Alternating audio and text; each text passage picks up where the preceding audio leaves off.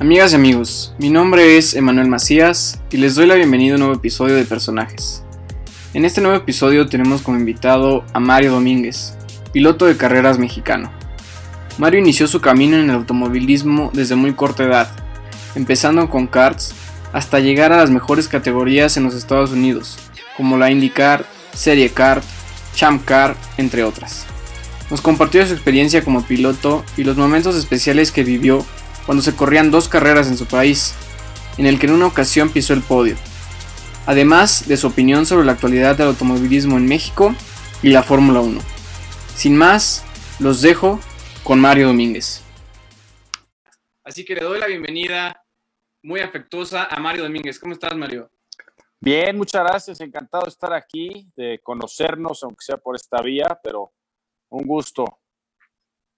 Oh, y el, gusto, el gusto es mío, Mario. ¿Y, cómo has estado en esta época de, pues, de estar en casa y, de estarse cuidando? Pues hemos estado encerrados, fíjate que desde el 14 de marzo he estado pues prácticamente encerrado, sin salir de casa. Pasé unos, eh, pues varios días difíciles porque no me vas a creer, me dio neumonía y muy fuerte. Justamente el, el 14 de marzo empecé con eso eh, mis dos, mis pruebas del COVID salieron negativas, hice dos, porque se, se me hacía súper extraño que me viniera neumonía y más en estas fechas, ¿no? Pues no, no soy una persona que le den ese tipo de cosas. Soy bastante sano, hago ejercicio, etcétera, pero me pegó fuerte, fuerte, fuerte.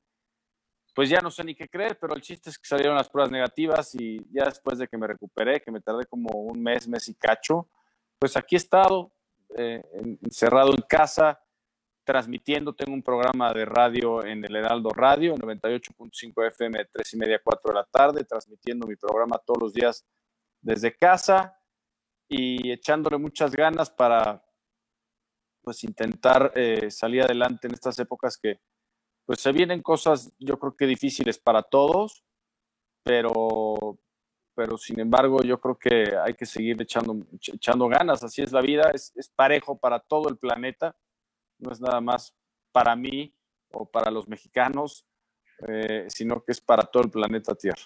Claro, no, pues que me da mucho gusto saber que, que solo fue pues por ahí un, susto, ¿no? Y que todo saliera bien. Y precisamente ahorita que mencionas que has estado transmitiendo, etcétera, también hemos visto en redes sociales que hay torneos, o hay más bien hay carreras de leyendas eh, con simuladores. ¿Cómo te has sentido en, estas modalidades? Fíjate que se ha puesto súper interesante este tema de las carreras en simulador. Llevan muchos años de existir los simuladores. Estos son, tú te sientas en una computadora y tienes un volante, unos pedales y hay unos programas que simulan bastante bien la realidad de manejar un auto de carreras en, la, en una pista, simulan muy bien la pista, eh, lo tienen bien identificado, pero nunca había sido un tema súper popular, eh, ni mucho menos. Hay varios pilotos que siempre los han usado, que les gusta. Yo en mi caso no he sido un, un piloto que se haya puesto mucho a jugar en los simuladores, pero a raíz de la contingencia y del pues el aislamiento y del tema de que te quedes en casa a nivel mundial, se empezaron a organizar carreras de campeonatos reales, pero en forma virtual. Es decir, este año, por ejemplo, empecé a correr la Copa Mercedes, que organiza Michelle Jourdain en, alrededor de nuestro país. Empecé a correr en esa categoría con, corriendo solo la primera carrera de la temporada, que fue en febrero, en la pista de Mérida. Pudimos correr, gané la verdad es que me fue muy bien, afortunadamente. Eh, fue un triunfo maravilloso. Llevaba tiempo sin correr y, el haber ganado fue increíble contra grandes pilotos. Y pues se viene el tema del coronavirus en marzo. Entonces se cancelan todas las carreras, todos los deportes, todos los eventos masivos y se organiza un campeonato de esta, de esta categoría virtual, donde todos los pilotos que corren pues eh, em, empezar a correr de forma virtual. Yo no tenía simulador, ni mucho menos. Entonces, mi equipo de carreras real, Alessandro Racing Team, fueron muy amables, Diego Rodríguez, el, director, de proporcionarme, de prestarme un simulador para poder pues hacerlo en casa y correr estas carreras que poco a poco se empezaron a volver muy populares. Eh, se empezaron a ver mucho en YouTube, eh, toda, cada vez que corríamos. Existe, ya se acabó el campeonato, va a empezar uno nuevo. Existe un premio de 100 mil pesos por parte del patrocinador para el que, el que ganara el campeonato lo pudiese donar a la fundación de su preferencia en apoyo a quien ellos quisieran. Y se empezó a poner muy interesante, muy competitivo, horas y horas de, tener que estar ahí entrenando arriba del simulador. Esto es bien difícil, bien complicado y bien diferente. Y muy divertido. Y de pronto se organiza una carrera de leyendas que organizan en Inglaterra y me invitan a mí, invitan también a Adrián Fernández y a Michelle Jourdain a participar en estas carreras virtuales de leyendas, pero con leyendas increíbles, ¿no? Te voy a dar, por ejemplo, Emerson Fittipaldi, pues uno de mis más grandes ídolos de toda la historia, pues lo conozco muy bien, pero jamás, ni en mi sueño más guajiro me imaginé poder correr con, él, aunque sea de forma virtual, pero es algo increíble.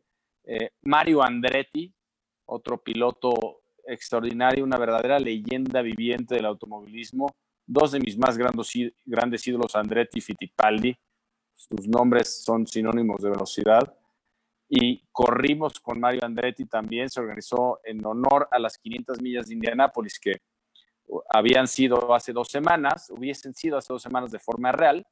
Se organizó una carrera virtual con grandes pilotos. Corrió Fernando Alonso, Jenson Button, ex campeón del mundo de Fórmula 1, varios ex, campeones de Indianápolis como Dario Franchitti, Castro Neves, eh, Juan Pablo Montoya, eh, en fin, grandes, grandes pilotos, Manuel Epiro, Peter Solberg, campeón mundial de rallies, varios pilotos campeones mundiales de autos turismo. Y bueno, pues se, se empezó a crear un gran entusiasmo que fue increíble porque estas carreras se televisaron, o sea, salieron en ESPN a nivel nacional, a nivel mundial y de forma virtual. Si tú me hubieses, me hubieses preguntado hace un mes y medio, dos meses, oye, ¿tú crees que los pilotos de, pues, profesionales se meterían a correr carreras de simulador? Y además, si las corrieran, la gente los vería y además saldrían en la televisión, te diría que no hay manera, estarías loco, ¿no? Y increíblemente, pero cierto, y, se ha volcado una atención padrísima a toda la gente que, extraña y quiere el automovilismo. Y con tal de ver a sus ídolos, pues lo ve de forma, aunque sea virtual. Claro que no existe pues el factor riesgo, no existe la realidad, pero sí existe la preparación, existe el talento y también eh, los enojos, no sabes lo, frustrante que puede ser correr estas cosas cuando te pasas horas y horas practicando, llegas a la carrera y te chocan al principio. Bueno, yo he tenido una suerte malísima, otra que corrí aquí de NASCAR México igual que pues toda la carrera haciéndolo bien, soy bastante novato en este tema, pero iba muy bien.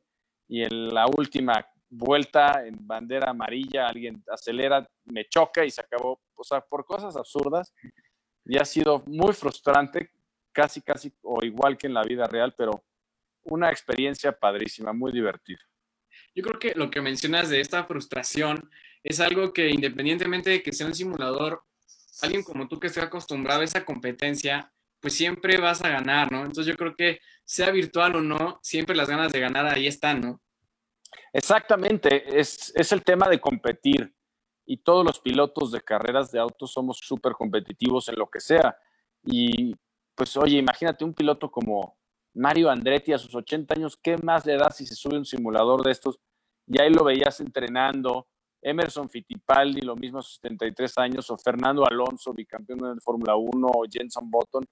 Bueno, pues cada vez que entraba yo a las, a las prácticas, ahí estaban ellos, ¿no? Entrenando todo el día en estos simuladores tú dices, ¿qué puede esperar Fernando Alonso, ¿no? Después de haber manejado Fórmula 1 para Ferrari, etcétera, etcétera. Y, se suben y lo hacen con el mismo entusiasmo, es padrísimo. No, y aparte, yo te lo pregunto aquí, ¿alguna vez, como ya lo dijiste, alguna vez te imaginaste que, que se pudieran, porque digamos, digamos que en la realidad es imposible juntar tantas generaciones de leyendas, pero es algo que la vida virtual lo logró, ¿no? Exacto, porque Hubiese sido imposible, por ejemplo, correr en un auto de, veras contra Mario Andretti o Fittipaldi, que son pilotos que uno tiene 80 años, otros 73, ¿no? Evidentemente, entre más, pues más joven tienes toda la, la ventaja, no hay nada que hacer, pero de una forma virtual es fantástico. Eh, pues correr también con pilotos de, de renombre como, como, Fernando Alonso, Button, que, pues padrísimo, y donde en este mundo virtual las mezclaron como que lo mejor de todas las partes. Eh, los mejores pilotos de Fórmula 1, mejores pilotos de resistencia, como Emanuele Pirro, que ha ganado las 24 de Le Mans cinco veces, o el campeón mundial de rallies, o el campeón mundial de autosturismo. Entonces, eh, campeones de IndyCar, entonces todas estas disciplinas, los mejores pilotos mezclados en una sola parrilla, también hubiese sido imposible de ver, porque pues cada quien tiene su, su especialidad. Oye, Mario, antes de continuar, te voy a pasar algunos saludos que nos están estado llegando. Te mando saludos Bernardo, LG, Manuel Hernández, Alfonso Morales, Felipe Macías, Bruno García, Vivi Ramo y Germán García y Fernando Macías te mandan saludos. Y si nos llega alguna pregunta del público, te la, te la paso. Muchas gracias a todos, eh, muchos saludos, gracias por sintonizarnos aquí y pues muchas gracias a ti, Emanuel. Oye, Mario, pues quisiera hablar un poquito eh, sobre tus orígenes y, y, he sabido, y tú lo has compartido ya en muchas ocasiones, que gran parte o la gran mayoría de los pilotos que vemos hoy en día vienen de familias de pilotos que ya tienen pues, ciertos antecedentes y van tomando ese ejemplo, pero contigo es lo contrario, ¿no? Has platicado que tu papá le gustaba el golf y no tenías como ese ejemplo del automovilismo. Entonces mi pregunta es, ¿cómo es que te empezó a llamar la atención, la atención esta parte de este deporte? Pues es correcto, ¿no? La verdad es que la mayoría de los pilotos, si no es que casi todos, eh, empiezan en este medio porque su familia tiene algo que ver, ya sea que tenga pues el tío que corra o, el otro que, que, tenga un equipo de carreras, el papá, etcétera. Pero como tú bien dices, en mi caso no vengo de familia de pilotos, eh, desde que nací siempre quise correr, me gustaba la velocidad en todo. O sea, agarraba una avalancha y me aventaba de bajadas a todo lo que iba, o a todo lo que daba, o en mis carritos de pedales de chiquito, o en las bicicletas. Me fascinaba ir rápido en, todo lo que se podía, lo más rápido posible. Y así, pues siempre tenía esa intención y esa, esas ganas, ese entusiasmo de correr, pero sin embargo, pues era difícil porque a mi papá pues no le, le gustaban los coches, pero no le llamaba la atención para llevarme a correr. A mí me gustaba ir a, acompañarlo a jugar golf porque yo podía manejar el carrito. Entonces esa era mi gran diversión. Pero sin embargo, después de varios años de llorarle, eh, yo quería una moto. En aquel entonces había unas Ponymatics, se llamaban este, hechas en México, porque los millennials no se van a acordar, pero en aquel entonces no se podía vender ni comercializar ningún tipo de motocicleta que no fuera hecha aquí y la única que se fabricaba en México era la Carabela, olvídense de, no había ni Yamaha, Kawasaki, Suzuki, esas, esas eran cosas con las que soñábamos nada más y o que podíamos ver en alguna película o alguna revista, ¿no? Eh, al igual que los autos, solo se vendían cinco marcas. Pero bueno, en fin, eh, me compró mi moto después de tres años de llorarle todos los días, esto es verdad, lloré todos los días que quería una moto, y después de lloré un año todos los días, esto también es verdad, que quería correr. Entonces me llevó unas carreras ahí a la Jusco de motocross y gané mi primera carrera, una locura, porque yo andaba ahí en la cuadra, ida y vuelta para todos lados, ponía rampas, ponía obstáculos, este, en fin, para, para según yo, practicar, ajá, circuito callejero, literal. Pero gané y a mi papá no le gustó mucho el tema de las motos porque, pues, una se le hizo un poco peligroso y dos, había mucha tierra. Me dijo, oye, pues te voy a llevar a los go-karts a ver qué te parecen. Entonces yo de chico, pues practiqué algo de go-karts a ver si, si te gusta. Y bueno, yo muy rejego no quería ir, pero me dijo, bueno, pruébalos y ya veremos. Y fui a los go-karts de Cuernavaca, que todavía existen, y me subí al go-kart y a la cuarta curva pensé, esto es lo que quiero hacer el resto de mi vida, ¿no? O sea, fue una sensación tan increíble el manejarlo que me volvió loco y, y, siempre soñé con dedicarme a eso, ¿no? Y ha sido, he sido muy afortunado en poder, poder haberlo hecho. Y es que también desde muy joven, cuando empezaste con los go-karts, tuviste oportunidad de ir a, a, diversos campeonatos mundiales, ¿no? Y a esa edad tan chico, ¿cómo se vive ya una competencia donde hay competidores y pilotos pues, de muchas partes del mundo? Sí, pues con mucho trabajo, mi papá me llevó a competir a Europa y fue un shock el primer año sobre todo, porque en México yo cuando tenía como 14, 15 años, pues la verdad es que rara vez me ganaban, ni siquiera los pilotos más grandes de 25 o 30 años que eran muy buenos, pero pues yo de, sí era de los mejores o, o, de lo mejorcito en México, ¿no? Entonces fui a correr el Campeonato del Mundo Junior de pilotos de abajo de 16 años a España y pensaba o cuando menos teníamos la idea mi papá y yo, que podíamos llegar a ganar, porque si en México no nos ganaban los que eran más grandes, que eran muy buenos, o nos ganaban con mucho trabajo, pues competir contra niños de mi edad hubiese sido mucho más sencillo. Íbamos a llegar a ganar. Pero fue un shock tremendo porque nos dimos cuenta de la realidad, nos dimos cuenta del nivel que teníamos, que era cero en comparación de los europeos.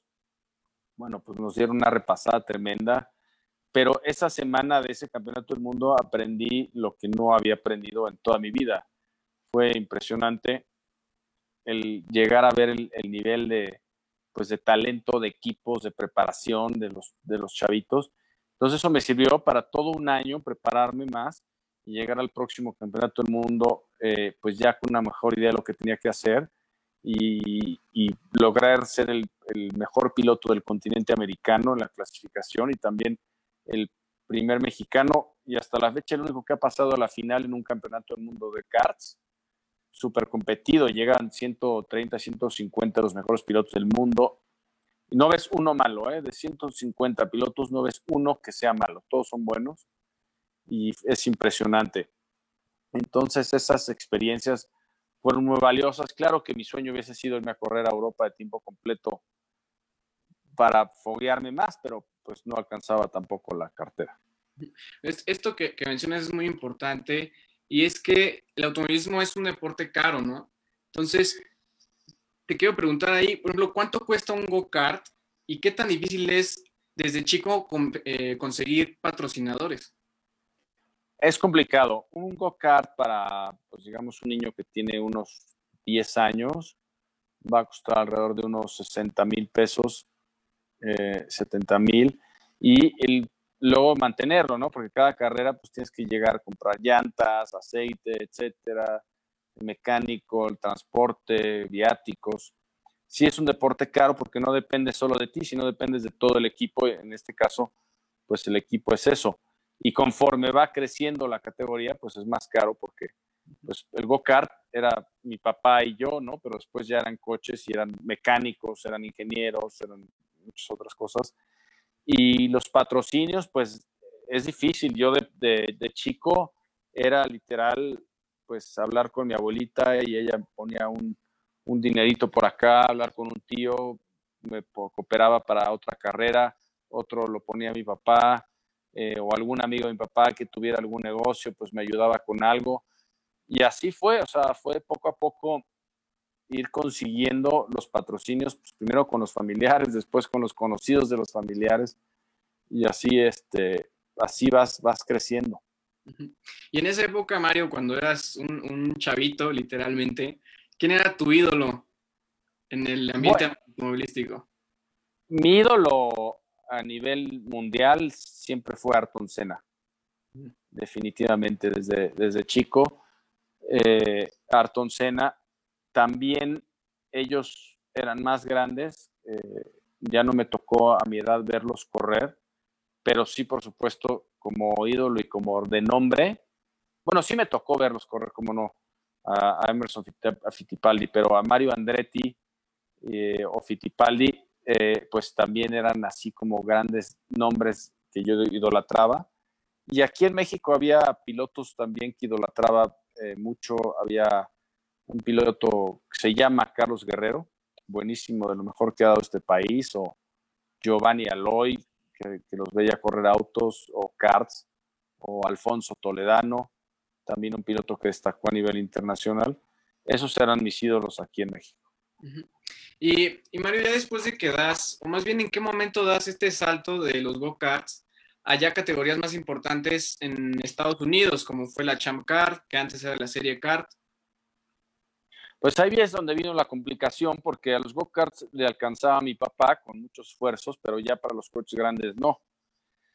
Y tuve suerte porque fui a tomar un curso en Jim Russell, la escuela Jim Russell de Fórmula Mazda en Estados Unidos, en Laguna Seca, California, un curso de tres días para aprender a manejar autos Fórmula y autos grandes en caso de que pudiese recibir alguna oportunidad de algún equipo aquí en México para probar su auto, porque es lo que yo estaba buscando. No iba a tocar las puertas a todos los equipos de carreras en México, pues a decirles que era un piloto de go-karts joven, que quería dar el siguiente paso, pero pues evidentemente si hubiese llegado a subirme un auto de Fórmula 3 o Fórmula 2 sin, sin nada de experiencia, pues hubiese sido un, fracaso cualquier prueba que hubieran hecho. Entonces fui a tomar un curso eh, en Estados Unidos de tres días para conocer una autofórmula.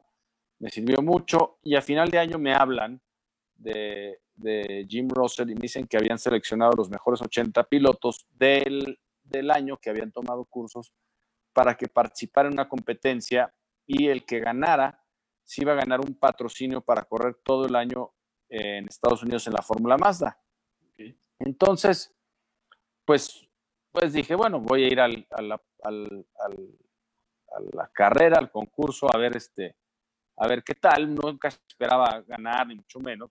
Eran 80 pilotos de dos mil y tantos alumnos que habían tomado el curso y para mi sorpresa, pues gané.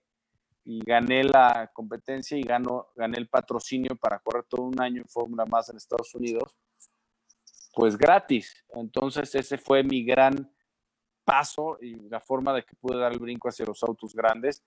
Ese año en el Campeonato de Fórmula Más de Estados Unidos quedé campeón también. Entonces me sirvió para hacer, empezar a hacer algo de nombre, empezar a, a darme a conocer en México, salía en algo de noticias. Gracias a eso logré correr una carrera de Indy Lights, que era la antesala del IndyCar en 1992, junto con Adrián Fernández. Adrián ya había corrido todo el campeonato y fue cuando Adrián se empezó a dar a conocer.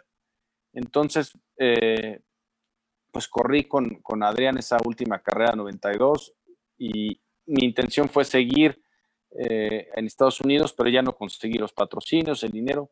Entonces regresé a México a, a tocar puertas y nadie, nadie me las abría, nadie daba oportunidades. Era muy complicado, eh, pues que los equipos en México en aquella época si ahorita es difícil en aquella época era peor, no apoyaban a jóvenes, no apoyaban a mexicanos tampoco, apoyaban extranjeros, era la verdad es que era un poco triste la situación. Y no había manera, yo, yo llegaba con los equipos importantes a, a decirles, bueno, lo único que quiero es que me prueben, súbanme a su coche a dar unas vueltas, vean lo que puedo hacer, no que me contraten, no que me paguen, no que me tengan de tiempo completo, nada más háganme una prueba y ni siquiera eso hacían. Pero poco a poco, pues, fui abriéndome las puertas con equipos eh, más pequeños que le echaban muchas ganas, que confiaron en mí.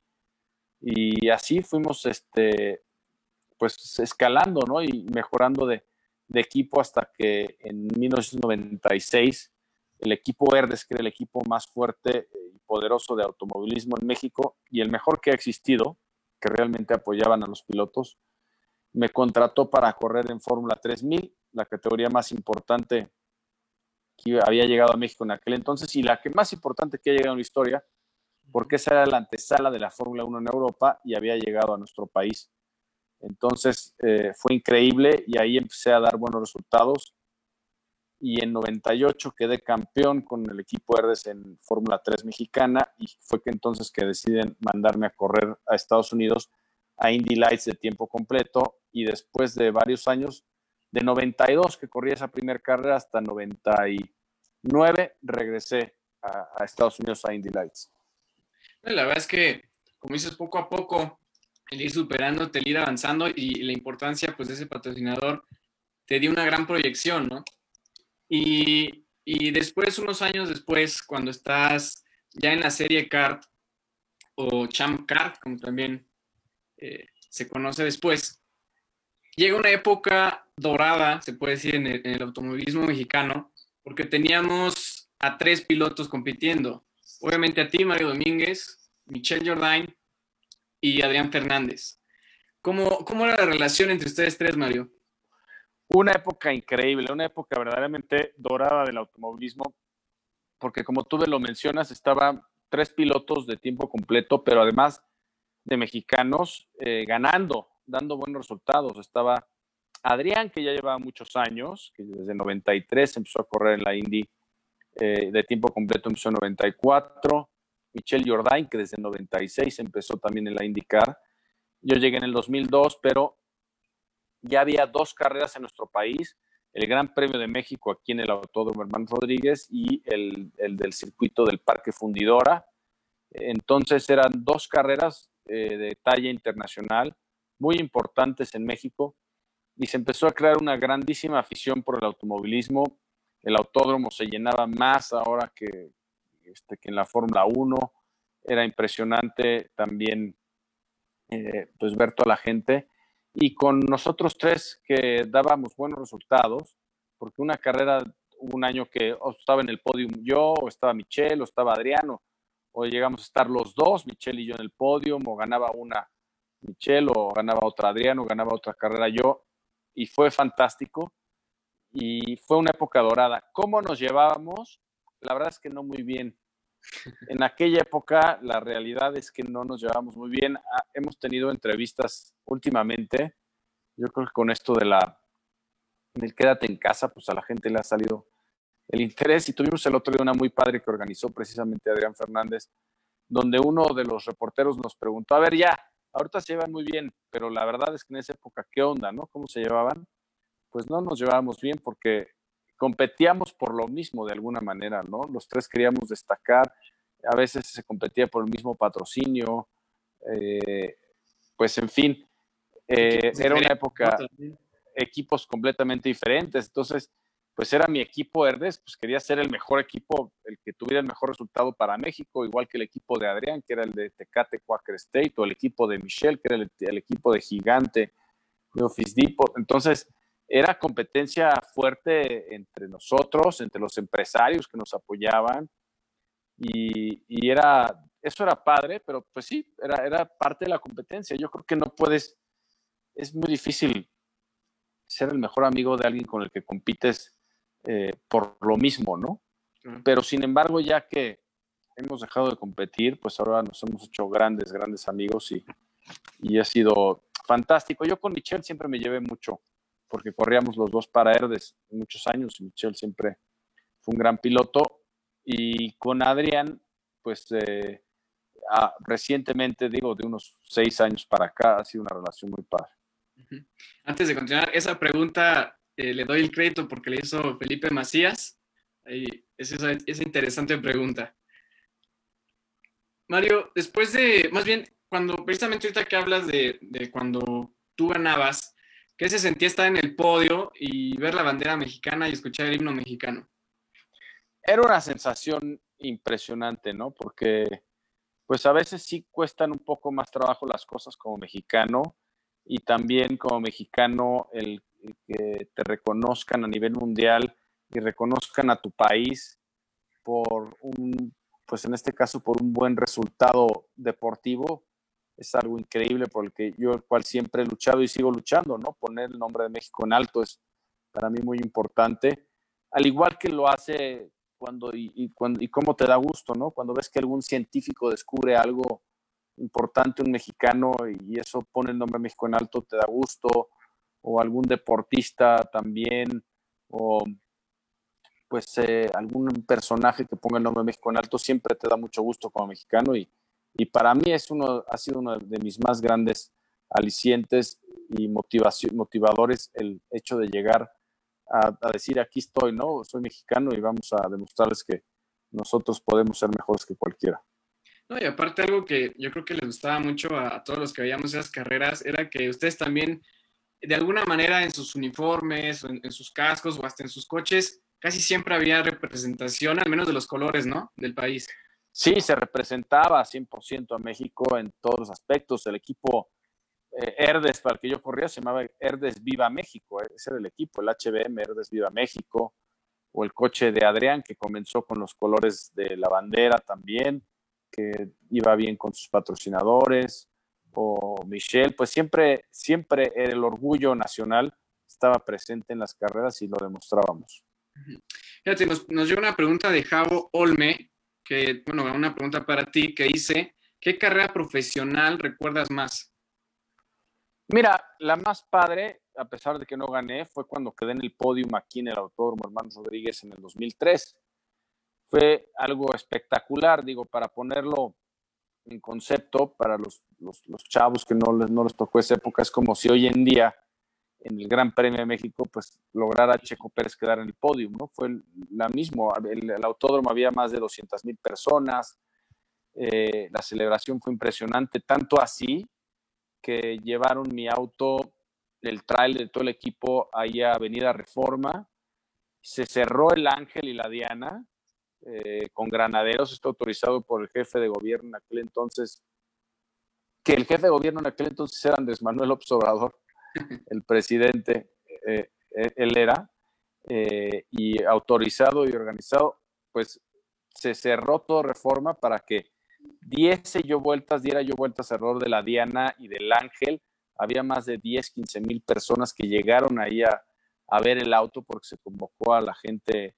No había redes sociales, se convocó por radio y televisión. No olvídate de un, Twitter o una cosa de esas, no existía en el 2003 para nada. Increíble, pero es, tan reciente, pero a la vez tan lejano, ¿no? Y fue espectacular porque el haber logrado un buen resultado, un podium en, en, tu, en mi país, pues fue, fue lo más padre que me ha pasado. Claro. Mira, te manda saludos Mariana Gómez y Paola Gómez. Y Felipe Macías te, pregunta que si alguna vez intentaste entrar a la Fórmula 1. Sí, eh, fue uno de los eh, de las cosas por las que siempre luché. Uno de mis más grandes sueños. En el 2005 intenté irme a la Fórmula 1. E inclusive Tuve unas pláticas en 2004 con el equipo Sauber y en 2005 sí estuve cerca eh, con el equipo Jordan y fui a hacer unas pruebas a Inglaterra. Tuvimos tres días de negociaciones para intentar llegar a algún acuerdo tanto monetario con el patrocinio que yo tenía que llevar, como las condiciones y etcétera. Pero fue prácticamente imposible porque yo creo que los tiempos estuvieron cruzados. No, no creo, estuvieron cruzados, porque en ese momento cuando yo fui con los patrocinadores a pedirles apoyo para Fórmula 1, me decían, es que nadie la ve, nadie ve Fórmula 1, todo, todo el mundo ve la serie Champ Car o la IndyCar.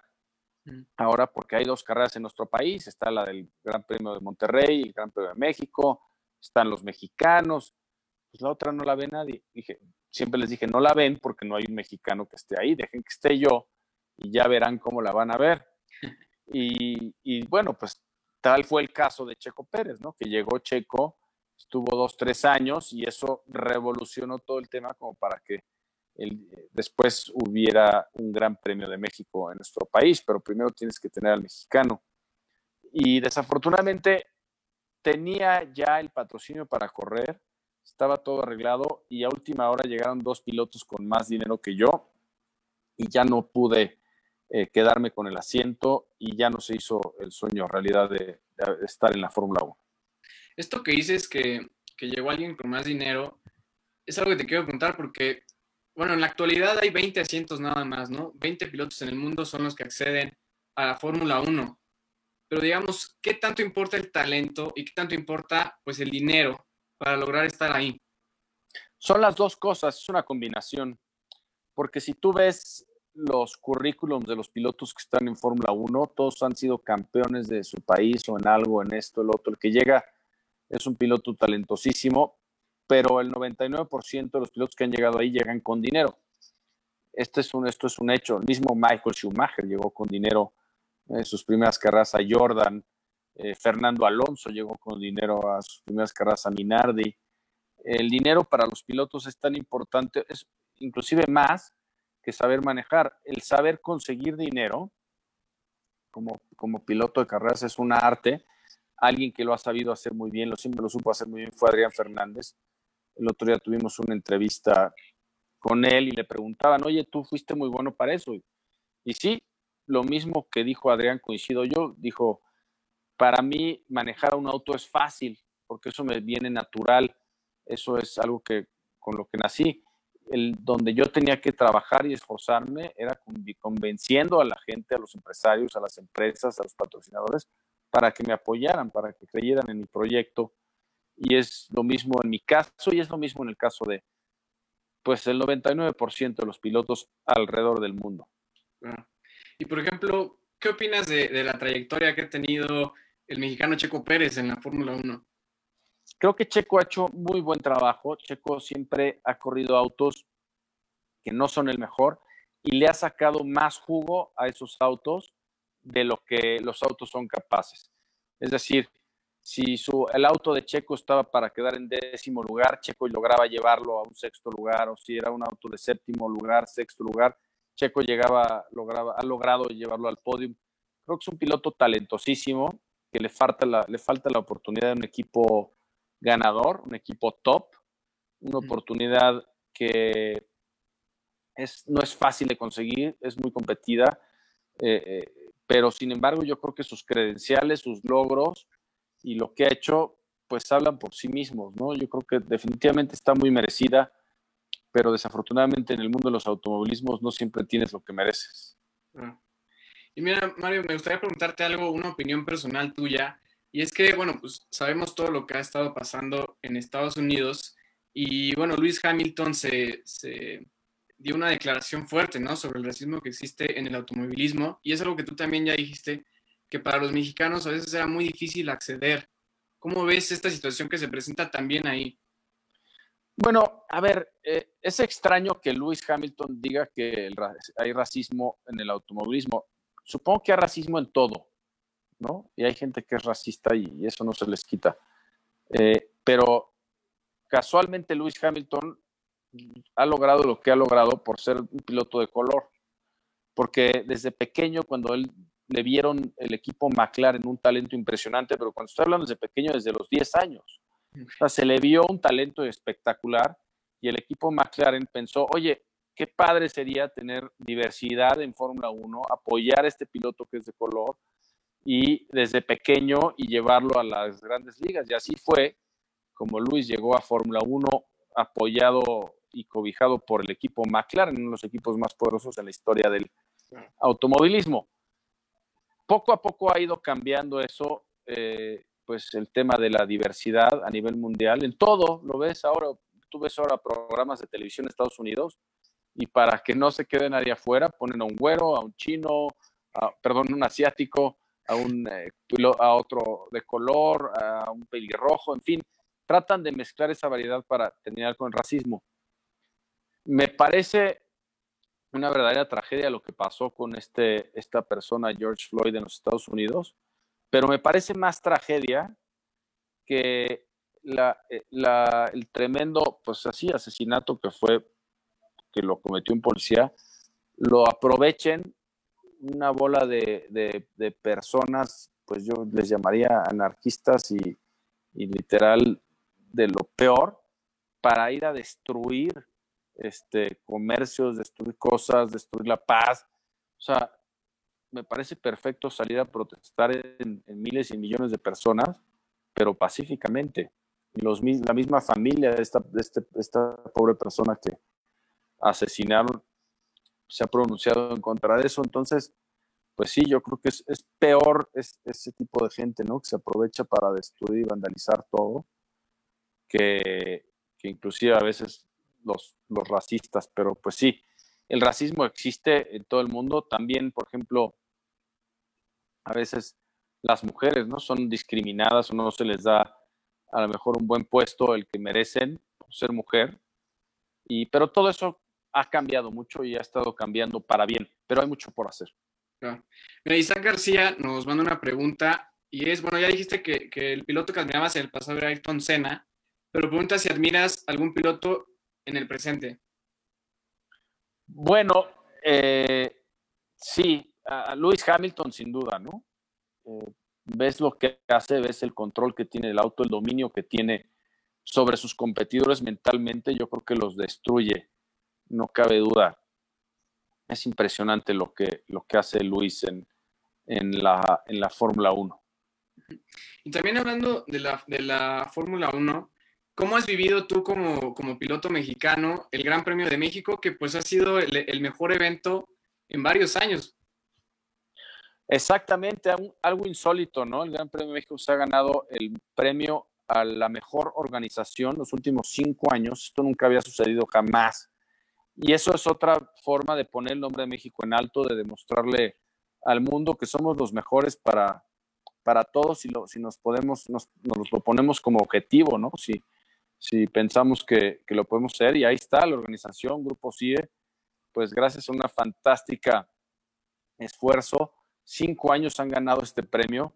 Es algo insólito y pues la verdad es que como mexicano pues también me hace sentir muy orgulloso porque de una vez más es un grupo de mexicanos poniendo el nombre de México en alto. Mira, aquí nos llega una, una pregunta de Manuel Vidal que dice, ¿por qué no seguiste corriendo después en la serie CART? Yo también quiero complementarla. ¿Qué pasó con esta serie que entre fusiones y todo terminó desapareciendo? Porque era, era muy interesante por la calidad de pilotos y, por ejemplo, en México pues tenías los dos autódromos. Sí, lo que pasó fue que se perdió un poco. A ver, en el 2007 fue la última carrera del Gran Premio de México. En 2008 deciden nuevamente fusionarse. Para los que no se acuerdan de esta historia, en 1996 se hace una división, se crea la serie CART y se crea la IRL. En 1996 se llamaba IndyCar, pero sin embargo Tony George, el dueño de las 500 millas de Indianápolis, quiso hacer su propia categoría para pilotos solamente americanos, etcétera, puros óvalos. Los demás pilotos no estuvieron de acuerdo y los demás equipos y se divide se crea la IRL y se crea la, la, serie, la serie CART. Entonces, eh, la serie CART es donde nos quedamos, en bueno, los pilotos mexicanos, se queda Adrián, se queda Michelle, los equipos importantes, y son los que seguimos corriendo ahí. Pero conforme van pasando los años en Estados Unidos, pues se dan cuenta que se dividió el público y se, dividió, se dividieron los fans entre las dos categorías y en el 2008 se dan cuenta que era momento de juntarlas nuevamente, de fusionarse nuevamente, olvidarse de la IRL y de la Champ Car y crear nuevamente la IndyCar como anteriormente había sido muy exitosa. Entonces en 2008 la vuelven a, se vuelven a juntar.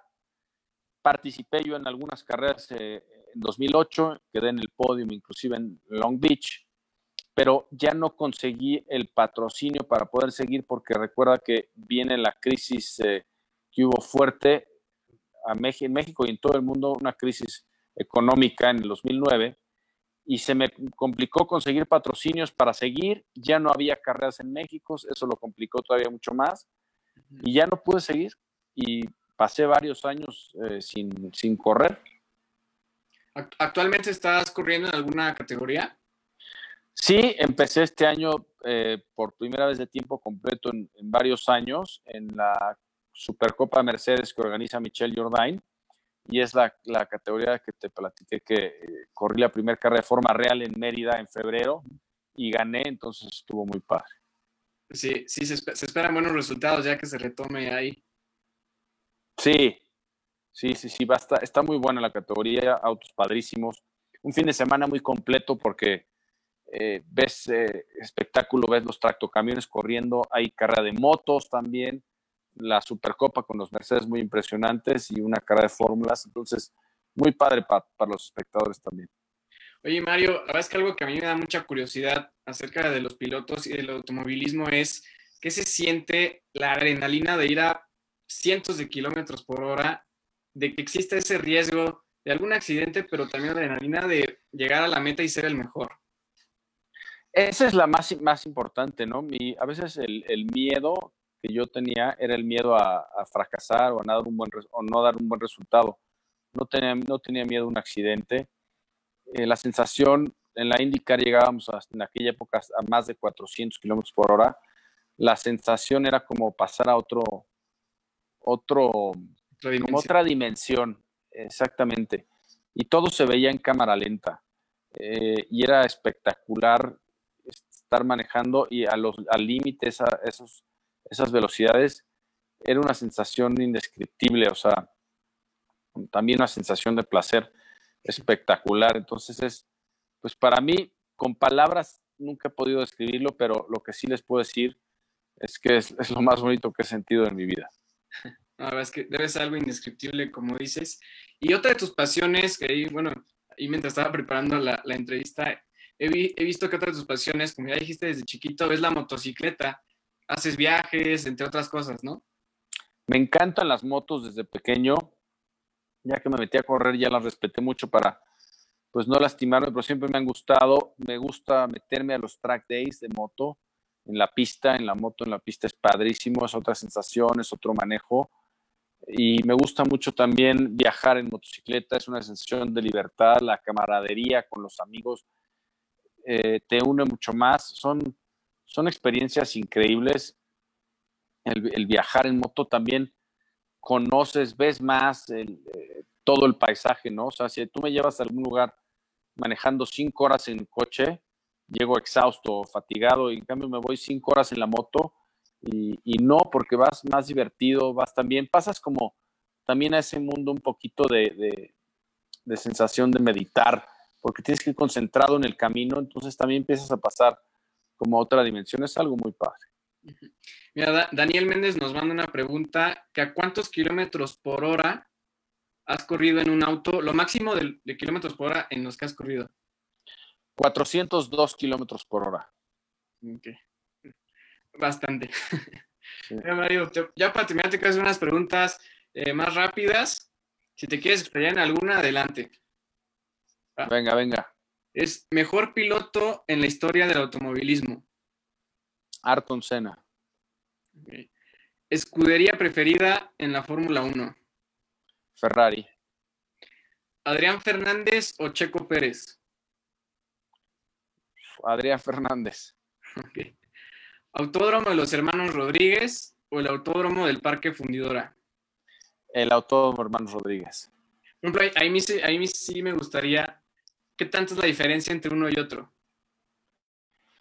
Bueno, era mucha. El autódromo del Parque Fundidora era un excelente diseño, un excelente autódromo, pero no era tan rápido como el Hermanos Rodríguez. No tenía la tradición. El autódromo Rodríguez es un autódromo que desde los 50 es un autódromo famoso a nivel mundial con mucha tradición que se ha ido remodelando a lo largo de los años.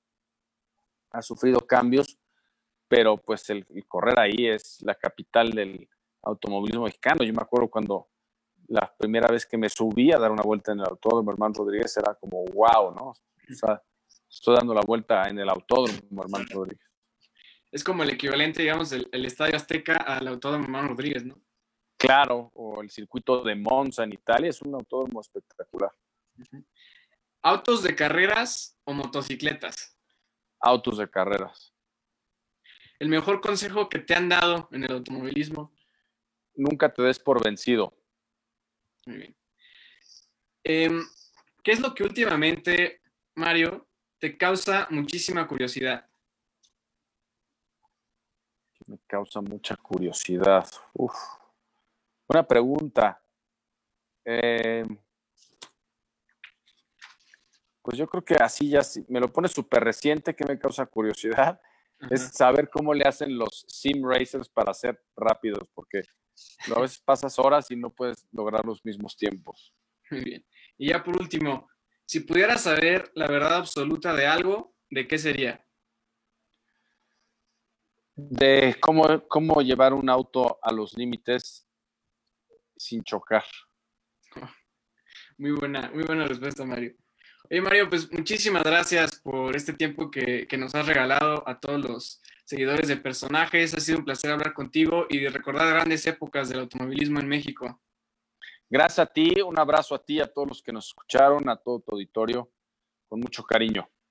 Eh, Mario, si quieres compartirnos tus redes sociales para que estén al pendiente de las actividades que estás realizando, de tus columnas, de tu estación de radio también. Sí, en arroba Super Mario Dom, Twitter e Instagram, ahí pueden seguir lo que estamos haciendo en el programa de radio en 98.5 FM Heraldo Radio todos los días, de 3 y media a 4 de la tarde. También mi columna en el, en el periódico, periódico Excelsior Y bueno, pues ahí todas las pruebas de manejo que estamos haciendo, autos de calle, de motos, todo ahí se los voy compartiendo. Muy bien. Pues amigos, muchas gracias por haber sintonizado un capítulo más de nuestro programa, por haber mandado tantas preguntas a Mario. Ya saben, nos vemos en la siguiente semana. Síganos en todas nuestras redes sociales y plataformas donde publicamos nuestros videos y nos vemos la siguiente semana. Muchas gracias, Mario. Gracias, eh. un abrazo a todos. Cuídense mucho.